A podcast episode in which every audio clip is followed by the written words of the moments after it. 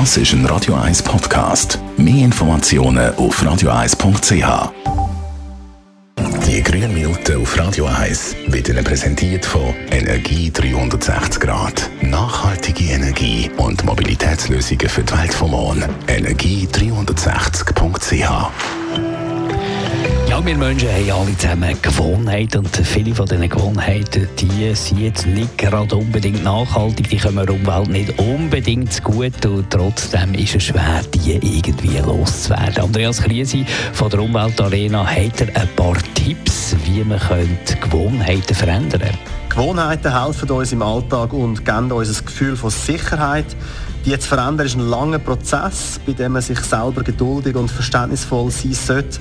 Es hilft, wenn man weiß, wieso man diese Gewohnheiten hat und was die aufrecht halten tut. Also das eigene Verhalten hinterfragen und reflektieren. Genau, wenn man eine Gewohnheit verändern will, ist es wichtig, eine akzeptable Alternative dazu zu finden, beziehungsweise dass man sich bewusst wird, was für ein Bedürfnis dahinter steckt.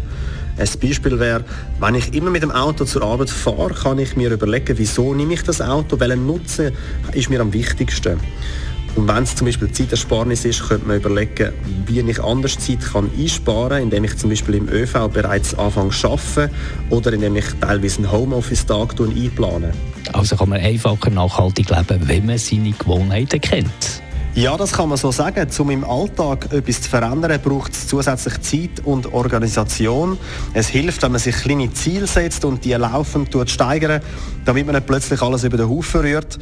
Beispielsweise eine Mahlzeit weniger mit tierischen Produkten, einmal mehr das Velo brauchen anstatt das Auto und beim Duschen werden Einsäufen kurz Wasser abstellen.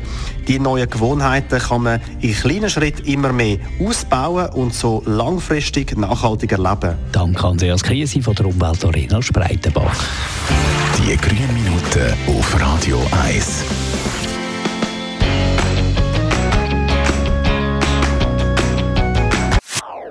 Das ist ein Radio 1 Podcast. Mehr Informationen auf radio1.ch.